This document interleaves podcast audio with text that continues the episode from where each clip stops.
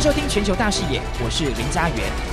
全球啊，疫情升温，印度呢却是忙着怪东怪西的，说呢这个大陆制氧机的厂商哦，其实现在是忙着呢加班要出货给印度。但是印度媒体呢，却造谣说你大陆怎么哄抬价格，甚至呢还怀疑呢新加坡的变种病毒害印度疫情加温了。没想到呢就被新加坡打脸，根本是新加坡被你害惨了，不是吗？那你认为呢？印度是否该好好对抗疫情，而不是怪东怪西呢？认为是的加一，认为不是的加二。你认为印度是否该好好的对抗疫情，而不是怪东怪西的呢？认为是的加一，认为不是的加二。我们来看到啊，印度卫生部呢二十号公布的最新数字哈，过去二十四小时，印度新增的新冠确诊病例呢达到二十七万六千一百一十例，累计的确诊病例破了两千五百七十七万，新增的死亡病例达到三千八百七十四例，累计死亡的病例已经来到了来看到是二十八万那么多，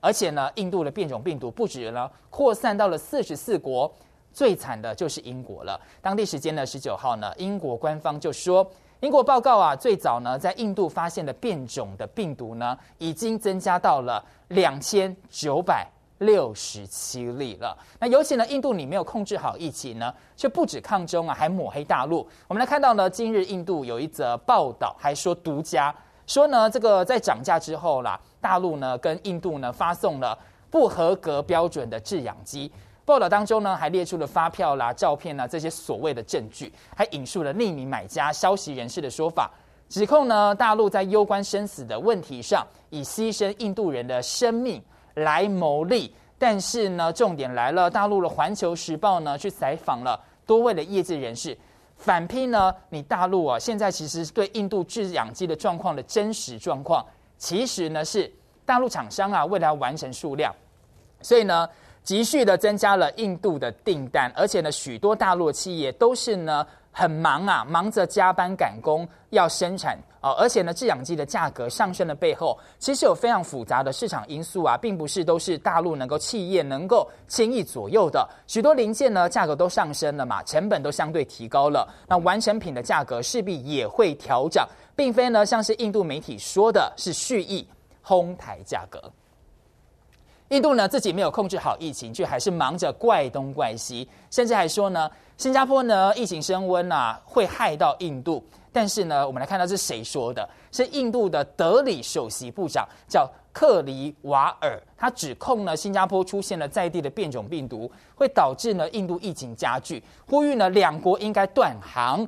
这样的言论呢，让新加坡真的非常的不满哈。新加坡的卫生部呢，马马上就反驳了，说呢，你的说法根本就毫无根据，而且呢，并没有所谓的新加坡变种的病毒。过去几个星期发现的群聚感染病例，都是源自于你印度的变异病毒。那新加坡外交部呢，更召见了印度的驻新加坡的最高级的官员古马兰，表达严重的抗议。同时呢，也呼吁啊，政治人物应该要用事实论述，在做任何的指控之前，应该要将内容查证清楚。印度外交部呢，也在之后呢表示说，这个人的说法没有权利对变种病毒以及呢民航政策来发言，他的个人言论不代表印度。那开发中的国家疫情升温了，都发现说是因为呢疫苗打的少，不是吗？大陆国务委员呢兼外交部长王毅十九号呢在联合国安理会的时候，高级会别的会议当中提出来说，中国大陆呼吁呀，所有有能力的国家要紧急向非洲提供疫苗，还要呢坚决反对外部的势力对于。非洲国家的不合理干涉。那大陆呢？五月啊，是担任联合国的安全理事会的轮值主席。在大陆倡议之下呢，安理会呢要举行相关的会议，尤其针对的是非洲和平跟安全，推进呢非洲疫后的重建，消除冲突根源的高级别的会议。王毅说啊，在疫情面前呢，其实没有国家可以成为世外桃源，也不应该呢有国家成为抗疫的洼地。他更提出来说，要助力于帮助非洲，要弥平呢抗疫的鸿沟，要解决呢和平的赤字，而且呢要缩小的发展的差距，还有呢要纠正治理不公这些四项的一个相关的建议。那国际社会呢要在防疫的物资啊、药品啊、跟技术哈，还有资金，要给非洲更多的帮忙，要确保呢疫苗在非洲的可及性还有可负担性。中方有呼吁呢，所有有能力的国家要紧急呢向非洲提供疫苗。他其实向美国来喊话哈。那大陆呢发挥大国该有的样子，美国呢你却 IP 呢把疫苗当成筹码了吗？就在各界呢呼吁呢买了二十六亿剂的美国，其实能够捐出来，赶快捐出来给发展中的国家。没想到拜登出招了哦，说呢接下来呢在六周里面呢要捐八千万剂的疫苗到海外，还特别说呢。美国是全世界捐助数字最高的国家，比其他国家呢还多了五倍，还说呢比俄罗斯啊跟中国多了，他们只捐了一千五百万剂，但是事实上并不是一千五百万剂哦，大陆已经捐了上亿剂的疫苗哎，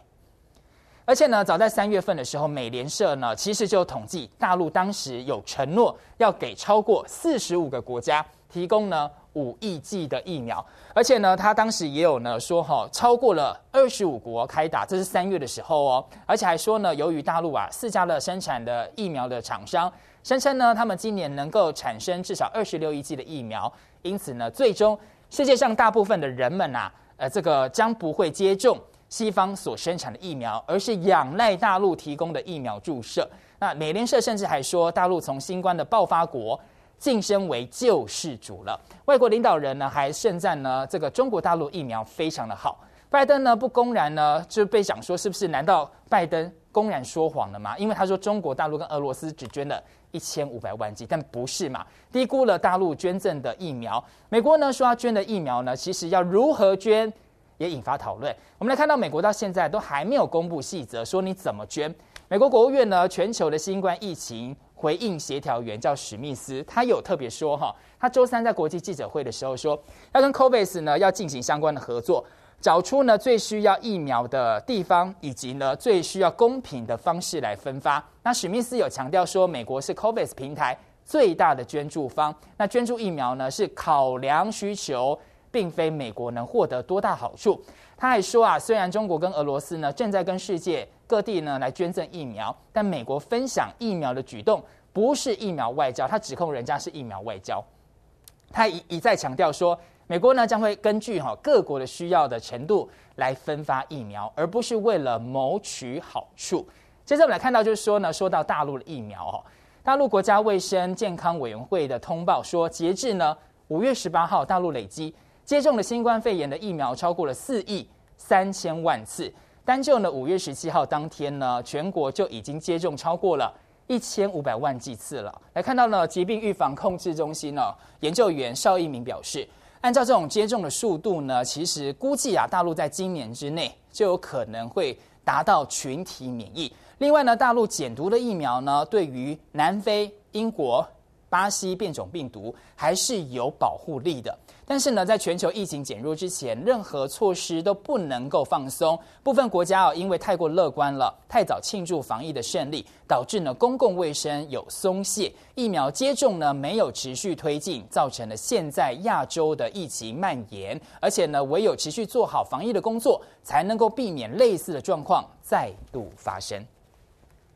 大陆一天呢就施打了一千五百万剂的疫苗，反观台湾呢却没有疫苗可以打。今天是五二零，是蔡政府执政的周年。环球时报酸呢，现在是缺水、缺电、缺疫苗、缺明星。蔡英文迎来的是最惨五二零。今天呢，台湾疫情又大爆发了。我们来看到哈，新增了多少？哈，新增了两百九十五例，其中呢，本土来到了两百八十六例，是本土的。那关联不明的有高达六十三例。那个案呢，布及到全台湾呢，大概是十个县市。台湾疫情升温呢，被说呢跟印度好像，都忙着怎么样抗中对抗中国大陆，尤其只要是大陆防疫的做法，蔡政府通通说不要。像是呢大陆普筛嘛，台湾就不要；大陆设置方舱医院嘛，台湾就是不要设方舱医院。而且呢大陆疫苗你怎么样就是拒绝，都引发了高度的质疑。像是呢新加坡的海峡时报就说，台湾民众呢跟政府面对疫情的风险呢，怀着高度自满。除了呢很少检测，还呢发现说呢，因为你少检测，所以就没有发现病毒嘛。而且呢，你看到的是现在疫苗接种率呢也接近于零，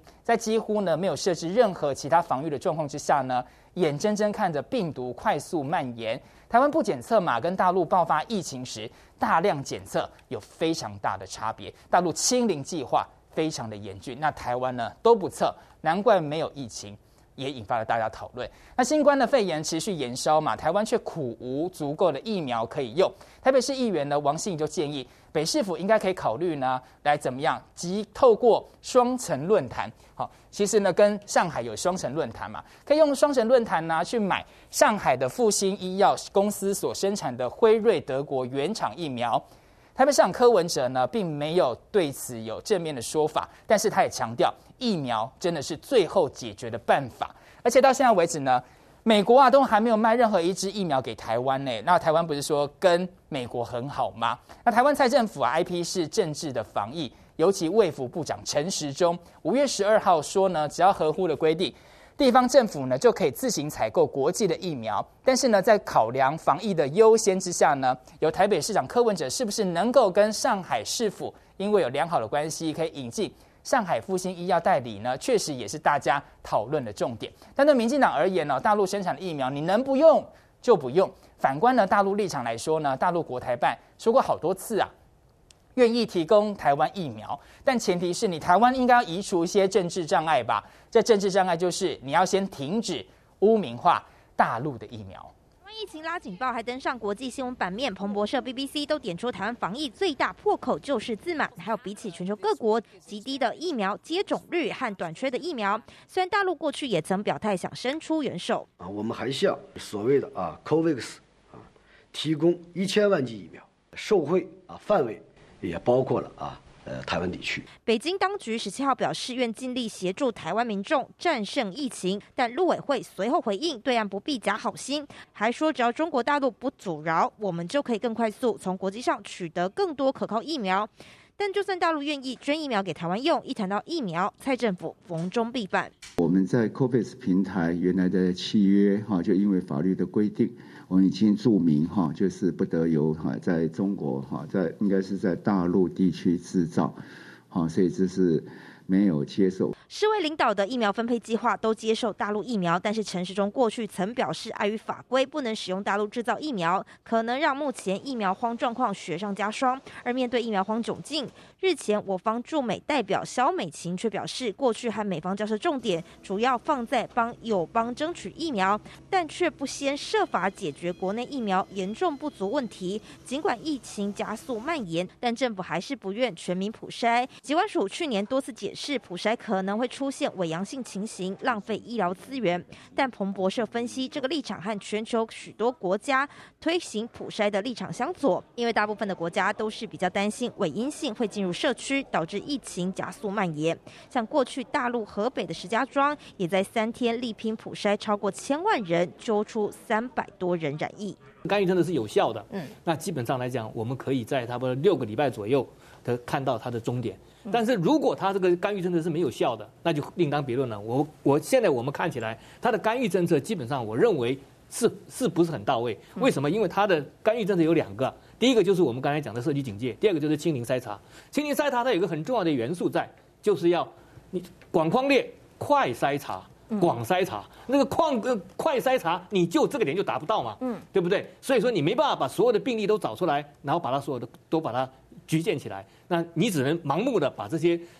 广泛类的人给他做限制，限制行动。那限制久了，你当然不能限制，所以这人又跑出去，所以这是个很大的问题。他们政府做的不到位，老百姓如果做的到位，还是可以、啊。双北染疫数激增，医疗体系负荷大，陈时中也表态不愿意设置和大陆相同的方舱医院度过疫情危机，只以区隔作为重要指导原则，以政治凌驾防疫，导致疫情扩散。再加上缺水缺电，堪称蔡政府史上最惨淡。五二零记者综合报道。更多精彩内容，请上中天 YT 子皮全球大视野观看完整版，也别忘了订阅、按赞、加分享哦。